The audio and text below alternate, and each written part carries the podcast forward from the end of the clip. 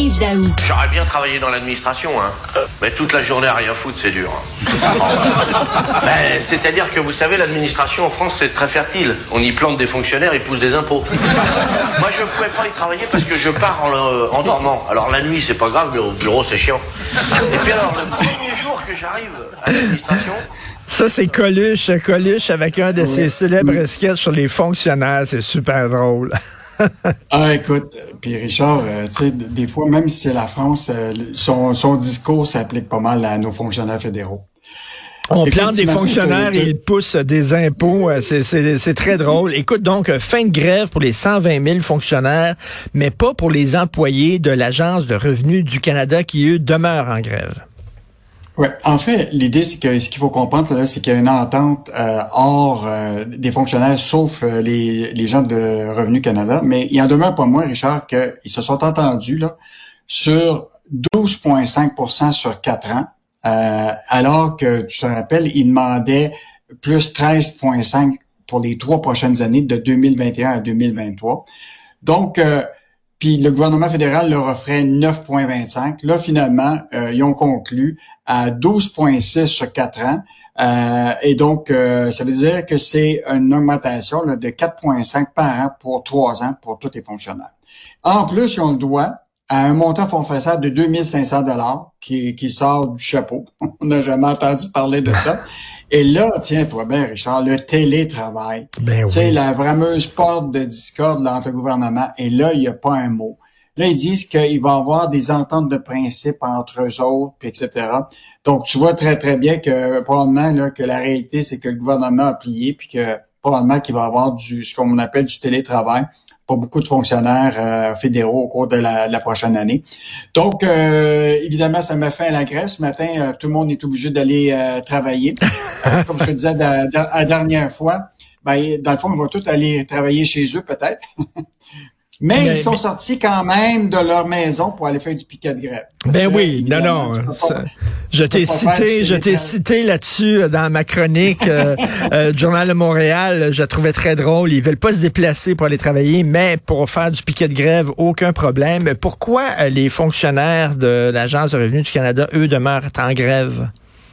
En- Encore, il n'y a, y a pas de, de- il y a pas de, de détails là-dessus, euh, mais on sait que tout le télétravail, la rémunération et la sécurité d'emploi sont trois points qui sont mis de l'avant encore pour euh, pour dire que c'est des points de discorde avec euh, les employés de, de l'Agence du revenu. Mais euh, oublie pas, c'est seulement 35 000 fonctionnaires sur les 120 000. Là.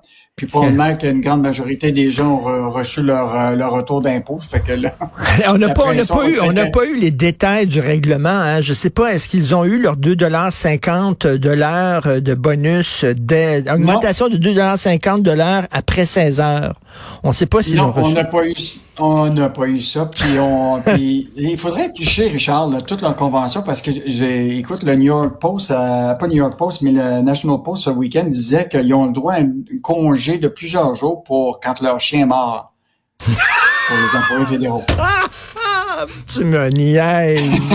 oui, oui, pareil, oui, oui. Écoute, euh, euh, un, faudrait- un- un tweet de Hélène Buzetti qui vient de tweeter. euh, le gouvernement Trudeau confirme qu'il va ajouter à la convention collective des fonctionnaires fédéraux des congés payés pour les Autochtones qui vont à la chasse.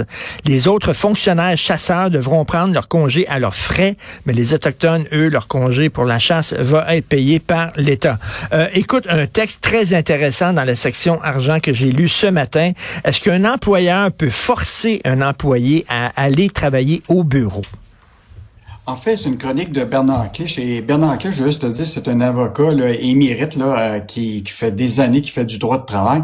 Et là, ce qu'il explique, c'est que, tu sais, il y a trois ans, là, on se rappelle, il y a eu la pandémie. Puis là, ça, évidemment, ça a eu tout l'impact du télétravail pour des raisons de santé publique. Mais là, depuis trois ans, on n'a plus de- d'enjeux de, santé publique. Et là, ça ramène le fait que pendant trois ans, il y a eu, dans le fond, toute la question du télétravail qui s'est implanté, des méthodes de travail qui ont changé. Sauf que là, tu as vu les appels depuis un bout de temps aux États-Unis, même ici au Québec. Là, ils veulent que les employés reviennent au bureau parce que euh, ils disent ah, c'est bon pour la productivité, c'est bon pour l'esprit d'équipe, c'est bon pour l'image de marque de l'entreprise, etc. Et donc là, il y en a beaucoup qui se retrouvent dans des situations où il y avait depuis trois ans, avaient changé leur mode de vie. tu comprends-tu? Ils étaient, là, ils étaient implantés chez eux, il y avait, tu sais, euh, ils s'étaient organisés Ben avec oui. etc. Et donc, là, il rappelle quand même quelques critères importants. Un employeur, là, malheureusement, c'est lui qui a le droit de gérance. Ça veut donc dire que lui, peut imposer le retour à travailleur pour toute la semaine de travail ou une partie de celle-ci à tous ses employés. Ça fait partie de son droit de gérant. Le lieu du travail d'un employeur peut être... Il faut absolument que l'employeur, lui, confirme que c'est sécuritaire pour aller travailler. Parce que il y a quelqu'un qui pourra dire, moi, mais moi, je suis malade, j'ai la COVID, oui. je peux pas aller. Est-ce que vous êtes protégé? Vous avez-tu des, des écrans plexiglas, etc.? Donc, c'est la- la- l'obligation de l'employeur. Évidemment, une convention collective peut faire en sorte de mettre des éléments du télétravail, comme on le voit pour les, les employés fédéraux. Puis dans certains cas, si c'est un handicap particulier, ben effectivement, tu peux être appelé à, à- à avoir du télétravail. Mais- Mais, mais- de mais- façon générale, Richard, oui, vas-y. Non, non, mais, mais Yves, mettons là, OK, le- le- ton employeur dit tu peux travailler de chez vous.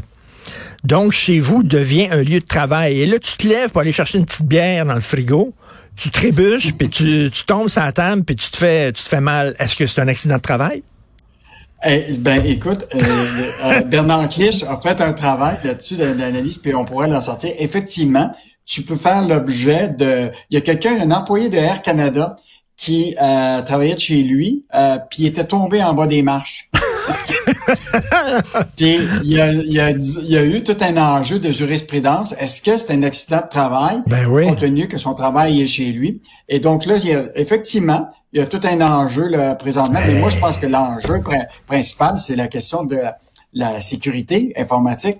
Ben oui. On l'a vu avec les employés de Revenu Canada, là, qui, qui, qui pourraient travailler de chez eux. Mais eux autres, ils disent, eux autres disent, euh, ils utilisent pas leur euh, ordinateur personnel, ils utilisent des ordinateurs sécuritaires qui leur sont donnés, prêtés par leur employeur. C'est ce qu'ils disent.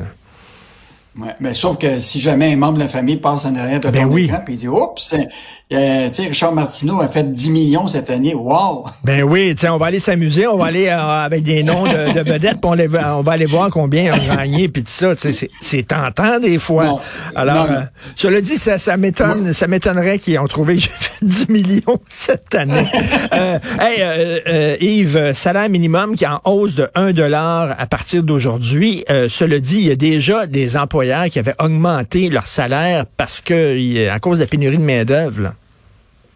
Ben déjà, là, juste officiellement, Richard, aujourd'hui, le taux général du salaire minimum passe de 15 et 25 euh, donc, un dollar de plus que qu'est-ce qu'il était. Juste te rappeler que c'est la plus grosse hausse du salaire minimum depuis 1995. Donc, euh, quand même significatif. Les salaires minimums payables aux salariés rémunérés au pourboire va être de 12 dollars et 20. C'est une augmentation d'à peu près 80 cents. Et le salaire minimum payable à des salariés qui effectuent euh, dans une période de paye des cueillettes de framboises et de fraises passe de 4,53 puis 1,21. Bon, euh, toutes des règles plus pour, par rapport Mais, mais, mais écoute, on Là- sait qu'au bout du compte, on va payer pour ça. Parce que l'entreprise qui paye plus ses employés, ils vont nous refiler ça. C'est sûr et certain. Oui. Mais, mais moi, je pense que l'inquiétude, Richard, là, si, si tu prends, mettons, ceux qui sont au salaire minimum, il y en a à peu près 120 000. Ça a quand même chuté. Là. Je sais pas si tu as vu les, les statistiques qu'on a mis ce matin. Là. Le nombre de gens qui sont au salaire minimum baisse. C'est parce que la grande majorité des gens trouvent des emplois, puis les employeurs payent plus cher. Sauf que ce qui est fascinant, c'est ceux qui gagnent, mettons, 125 du salaire minimum de 15 et 25, là, le nombre, là, ça serait presque un demi-million au Québec. Ça veut dire qu'il n'y a pas de grosse... Tu sais, quand tu regardes Ben- ça, là, ils gagnent le salaire minimum, mais ceux qui gagnent, mettons, 16 dollars de l'heure, il y en a beaucoup au Québec.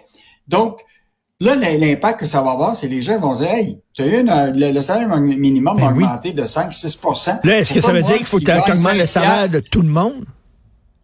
Ben, ça, il va y avoir beaucoup de négociations. Là, de- il va y avoir des gens qui vont dire, s'il y en a qu'au salaire minimum, il y a eu cette augmentation-là, pourquoi moi, j'aurais pas mon 5% ou 6% d'augmentation?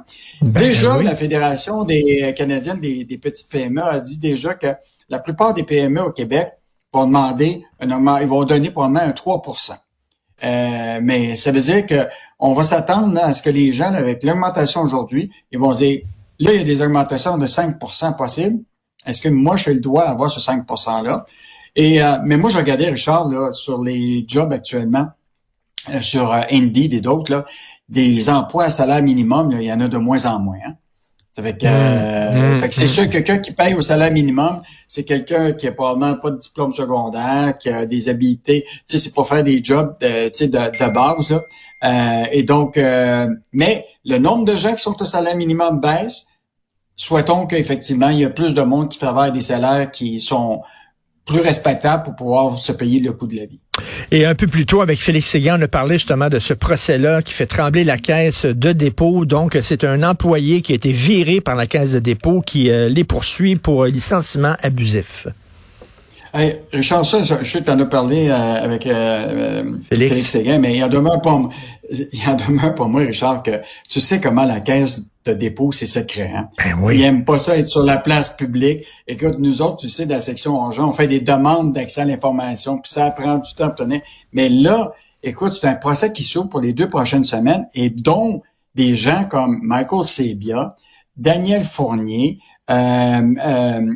Monsieur Bergeron, Richard Bergeron, qui, est, qui, qui, qui, qui, qui est un ou dirigeant de la caisse, vont tous passer pour pouvoir témoigner. Et normalement, tu sais, ces gens-là restent relativement discrets. Or, je te rappelle que le bureau d'enquête là avait démontré que le PDG d'une filiale qui s'appelle Otera, Otera, là, c'est la filiale qui fait le financement pour le côté immobilier de la caisse. Lui, là, avait fait des prêts à sa propre entreprise. Le VP d'Otera, Martine Gaudreau, avait été congédié euh, parce qu'elle était en couple et en affaire avec un, un- prétendu euh, pré- euh, prêteur privé associé à la mafia. Écoute, ça, c'est notre caisse de dépôt, là. Et donc, même Michael Sebia a commandé une enquête de 5 millions de dollars pour aller voir dans tous les détails ce qui s'est passé. Et euh, c'est ça, c'est un rapport qui n'a jamais été dévoilé publiquement. Ah non. Mais Donc, euh, écoute, non. moi, tu, comme tu dis, là, la caisse de dépôt, c'est très hermétique. Hein, et, et là, si s'ils voulaient se protéger, ils auraient fait une entente hors cours pour s'éviter un Oui. procès. Euh, S'ils Oui, oui. sont prêts à aller en procès puis ils n'ont pas fait d'entente hors cours, d'après moi, c'est parce qu'ils sont sûrs de leur affaire. Ah, c'est sûr qu'ils veulent pas payer la, la parce que oublie pas euh, le monsieur Graceffa là euh, réclame 6,9 millions à la caisse par, pour à cause de son con- congédiement euh, abusif. Euh, et de- du côté de la caisse il dit lui là il a fait venir du monde impliqué euh, dans des appropriations de prêts à des amis tout ça. Puis nous on n'est pas prêts à payer ça. Sauf que là ça, ça ouvre une porte là tu sais Ben oui. à toutes sortes de questions. Et là, on va en apprendre quand même. Hey, mais quand même, le PDG de la caisse, anciennement, Michael Sebia, qui va se retrouver à la boîte des témoins? Ça fait longtemps qu'on a pas Ben ça. oui. Euh, écoute, tu m'as donné euh, le goût d'aller euh, écouter sur YouTube le sketch au complet de Coluche sur l'administration publique. Je vais écouter ça ce- cet après-midi en rigolant. Merci Yves, à demain. Bonne journée. Allez, à Salut. demain.